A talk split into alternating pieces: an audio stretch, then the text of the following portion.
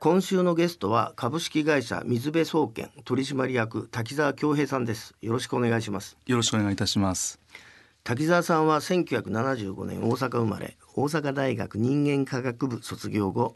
角川書店にて編集者として勤務され2007年工学院大学建築学科を卒業されランドスケープデザイン事務所愛植物設計事務所勤務を経て2015年に水辺総研を共同設立されていらっしゃいます、えーまず滝沢さんはずいぶん大学いっぱい行ってんね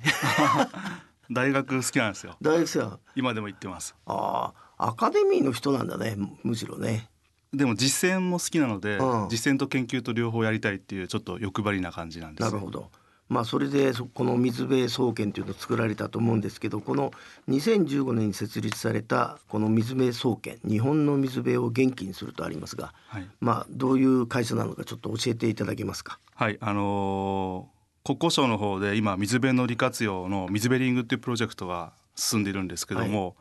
であの今は河川空間がこう自由に民間の方とかあの市民が使える感じになってきまして、でそれをこうサポートするために会社を立ち上げまして、で例えばあの河川空間の敷地の中にあのカフェとかお店を出したりとかそういうのの手続きとかデザインとかをどうするのかとかあとはこう自然再生事業とかで、えっと、生態系とか環境にとってあの気持ちがいいし人にとってもあの気持ちがいいような空間を、まあ、デザインするとかそういうような仕事をしています。J-Way ロハスト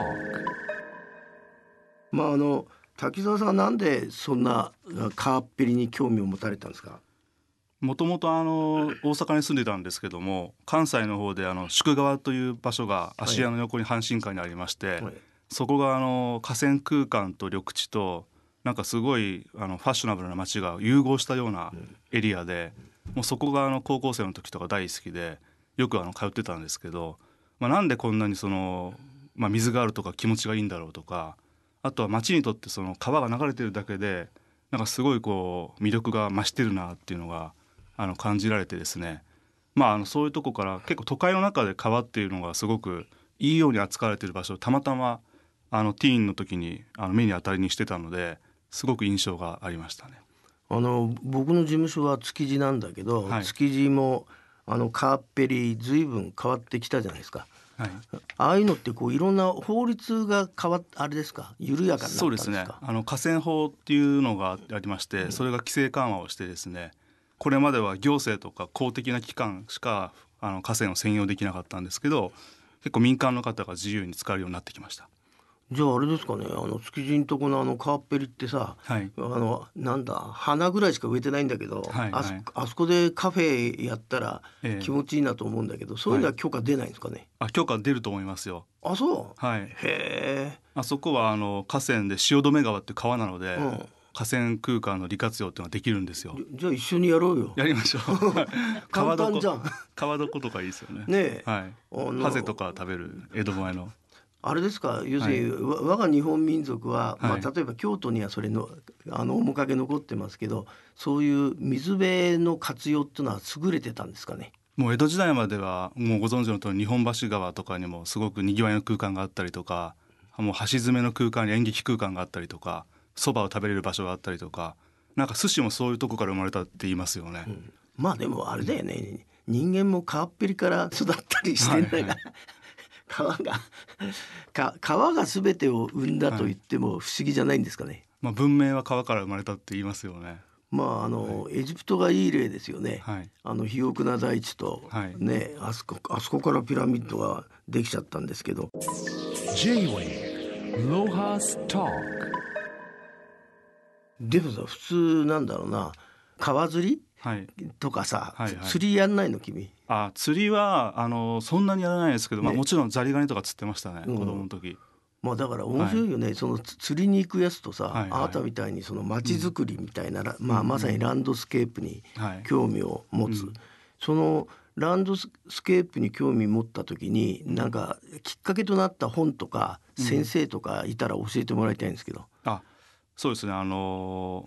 ハビタランドスケープって本を出したんですけど、そこにあの帯に書いていただいてる中村良夫先生っていう方が景観の、まあ、第一人者でもともとあの高速道路の設計とかやってたんですけどなんかでも土木ってデザインがないねって話になってでその方が、まあ、土木って橋とか、まあ、道路とかいろんなものを作る中でなんかその地域にフィットしたデザインって何なんだろうってことを日本で初めてあの議論とかされてなんか今土木にもデザインがこうだいだいぶできてきたと思うんですけどそういうのの一人者の方がおられたっていうことです。僕なんかそその人新新書でそそういう本出してるでしょ？そうですよね。80年代に結構ね景観論とか、それ読みましたね、あそうですか、うん、ランドスケープっていう言葉知った時に調べたら、その先生の本が一番わかりやすくて。そうですね。ね、はい、そうするとあれですかね。あのいまあいわゆる、えーゼネコン？はい。ゼネコンの人たちってどのくらい今そのランドスケープとかさ、そういうのを意識するようになったんですかね？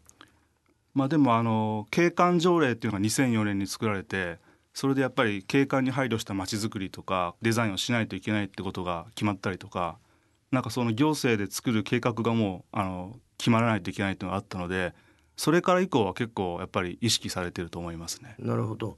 あれでもね東京オリンピック、はい。今あの前回のはい、あの時に東京めちゃくちゃにしちゃったわけだよね。あーはい。か川の上に高速道路を作って、はい。はい、はい、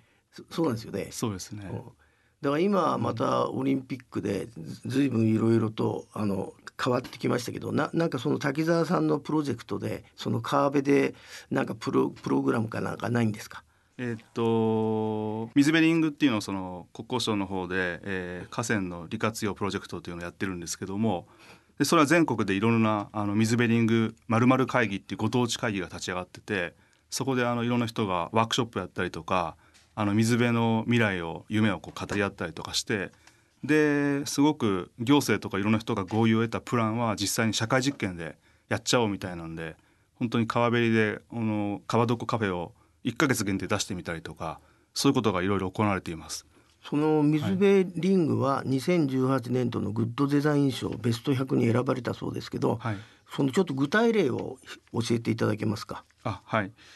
ちょっと近場で言うと、えっと、今竹芝っていうあの東京のエリアで、はい。JR 東日本さんがあの劇団四季を建て替えているんですけども、はい。でそこであの新しくラグジュアリーの外資系のホテルとあの劇団四季と都市空間ができてでそこであの水辺リング竹芝っていうのをやっててですねで水辺がちょうど浜離宮の水辺にあの面しているのでなんかそこでどういうことやったら楽しいのかってことをずっといろんな方と議論してましてでまああの船が着くような桟橋が来たらいいねとかもともと江戸前のその生き物がたくさんいる干潟みたいのがあったのでなんかそう干潟の再生ができたらいいねとか、まあ、まだあの決まってはないんですけどそういう今あのディスカッションをしているところですね。そそれはあれですか？ぐ僕たち市民がはい。こう具体的に見れるのはいつ頃からなんです？何年後ぐらいの話なんですか、多分オリンピックが開催される頃には何らかの形ができるのではと思っておあそう、ります。はい、すぐじゃない。割とすぐですね。はい。えー楽しみですね、はい。J-Way Lohas Talk 滝沢さんが後を担当していらっしゃるプロジェクトでこれ全幅カエル、これはどんなあ。のこれはえープロジェクトなんですか？市民組織であのこれはあの善福寺川という川が杉並区を流れてましてでその川はあの市民力であの里川に変えようっていう里山里川の里川ですね。なるほど。それであの善福寺公園っていう公園の中の小さい水路が源流なんですけどそれを子どもたちと一緒にあのこんな小川にしたいっていうのを絵に描いてで杉並区の事業にあの、えっとうまく入ってですね小川が再生されました去年。すごいね。はい、そのさ再生って気持ちいいんだけど、はい。あと多摩川も綺麗にななりつつあるの今。あ多摩川はあの水がもうだいぶ綺麗で本当にいろんなアユがたくさん登ったりとかしてますね。あの、はい。お茶の水のとこのさあの汚い神田川、はい。あれも実は綺麗になりつつあるんですか、そうですね。あの神田川はあの、えー、アユも登ってますし、え本当？はい、え神田川に鮎？アユがいるんですよ。は水質があのかなり綺麗になってて、合流式下水道っていう問題があって、下水道って汚水と雨水が同じ管をだいたい都市って流れてるんですけど、それが雨の後にやっぱり汚水が川に直接放流されて川の水ってすぐ汚れちゃったりとかトイレの水がそのまま川に出ていくのでトイレットペーパーが川の壁にへばりついたりとかしてるんですけど普段は。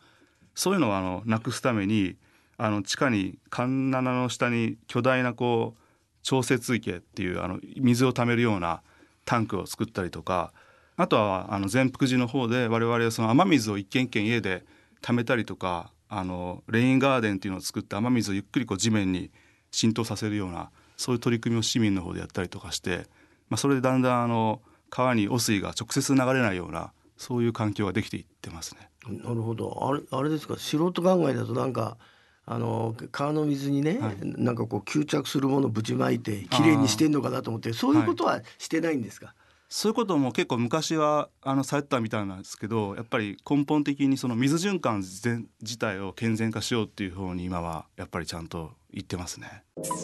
J-Wave Lohas Talk 今後の水辺リングではどんなことを今考えてらっしゃるんですか？えーっとそうですね。もっと民間企業の方が水辺に参入していただいて水辺って結構実はあのマーケティング的に儲かるとかなんかワクワクするとかにぎわうとかなんかそういうこう公共空間として水辺ってすごく今面白くなってきてるので、えーっと民間事業者の方が参入するようなこういろんなこう場面を作っていきたいなと思ってますね。まああれだと住友不動産ずいぶん湾岸側にやるけど、はい、みあの三菱地所と三井不動産はないもんねあんまね。あだからそのね。そのお大手2社にあの若者はいっぱい社員でいるから、はい、そいつらといろいろやったらそうですね。ああんまりまだそういう仕事は来ない。いやあの三菱さんとはあの日本橋川沿いにビルが三菱さんのビルがあってはい。でその前に緑道があってですねでその緑道と河川空間をこううまく使って夏の間カフェをしたりとかであとは、えーとまあ、ちょうど首都高が上に橋脚があのかぶっているのでそこで船からですねあのプロジェクションマッピングをして神田川のあの日本橋のこう首都高を、まあ、スクリーンにしてななるほど。で川でそれを見ながら飲むみたいなイベントをしたりとかですね。はい。それはあれですか？夏ややったんですか？えっとそれはですね冬やりました。冬やった？寒かったですけど 3月ぐらいにそれ夏やると夏やったらいい。受けそうだけどね。はいそれでそうです。それは社会実験としてやったので誰かがやってくれればいいなと思ってます。はい。はい。J-Wave Lohas Talk えー滝澤恭平さんのさここに最新著書ハビタランドスケープがあるんですけど、はい。この本の内容をちょっとご紹介いただけますか？あはいえっとこれはですねあの外言で連載したもので、えっと、37の国内のいろんな地域を巡ってですねあのそのランドスケープ風景とか景観とか、えー土地とかってことなんですけど、まあ、それとこう人の営みの関係性をこう、まあえーレポートするみたいな本なんですね。で結構あの人間ってこう歴史の中で自分たちが住んでる環境をこう作り変えてきたりとかその上にこう自分たちがまた新しい文化を作ったりとかそのランドスケープと人間の相互作用がすごく面白いのでそれがこう日本列島で2,000年ぐらいどういうふうに続いてきたかってことをいろいろ取材して書いた本なんです。まあ、写真もたくさんあって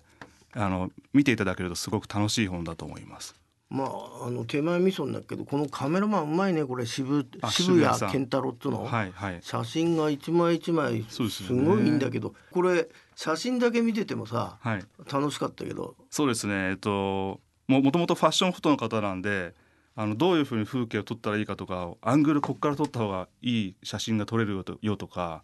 あのこの木はこういうテクスチャーこういう角度で撮ってほしいとかいろいろこう風景の撮り方みたいなのをそう彼に伝授してもう彼はマスターされてランドスケープフォトグラファーとしてデビューされるんじゃないかと思いますね。なんだやっぱり君が教えたのね。ねあいやいやななんか一個一個写真に愛があるからさ、はい。やっぱあなたの思いが、えーこもってんだと思うんですけどただこれあれだよね。字もいっぱい入ってるしさ。はい、いいくらなのかなと思ったら1,800円。安いよね。安いです。あの要するにこれの先駆者たるのが中澤慎一だと思うんだけど「ああアースダイバー」はい。で中澤さんの本より読みやすかったのは、な中澤さんは歴史から何から知りすぎてるから、あの難しいじゃん。はい君はなんかあれだもんねあのまあ歴史も書いてあるけど、ももっと身近な感じでまあなんだろうな、えー旅行記うんみたいな感じで読読めましたね。はい旅は好きなんですか？旅はあの大好きですね。なんかこういうあのさらっとあの旅のお供に持っていける本というところでちょっとあのコンパクトで1800円の本にしたのでぜひ。じゃあ要するにこでかここれでかい方が読みやすいと思ったけどでかくすると現地に持っていけねえから、はい。まあ、いろんな思いが、えー詰まった本だと思うんですけどはい。あの滝沢さんのなんかさあの夢というかはい。じ実はこん今あんまり権力ないじゃん君。だから権権力があったらこんなことしたいっていうのがあったら教えてもらいたいんですけどあそうですね。あの今あの皇居をグリーンインフラにしたいなっていうふうなことを考えてましてでグリーンインフラっていうのはあの自然のその生態系の力とかうまくあの使って都市をこの涼しくしたりとか水循環を健全化したりとかあの生態系が豊かなんだけど都市もこう気持ちいい街にするっていうようなインフラのあり方なんですけどでも皇居って本当にもう都会の中にあんだけ森があるっていうのはすごいと思うのであれをこう街の方にこうにじみ出していったりとかもっとあの周りのその水お堀の水とかを本当にきれいに再生して例えばあの多摩川用水の水をここに持ってくるともっとあの水がこうきれいになったりとかすると思うのでなんかそういうこう皇居のお堀の再生とかあとはその皇居のグリーンをもう少し街に広げていくとかなんかそういうことで東京のこうど真ん中をもっとこう野生な感じにしたいなっていうふうに思ってますね。あの担当者知ってるから環境省の紹介してもいいよ。はい、ぜひ、まああの、えー、なんか竹澤さんのお話を聞いていると本当になんか東京が綺麗な街に水辺からか変わりつつあるというような感じがししました。どうかまあその頑張ってください。どうもはい。今日はありがとうございました、ありがとうございました。J-Wave Lohas Talk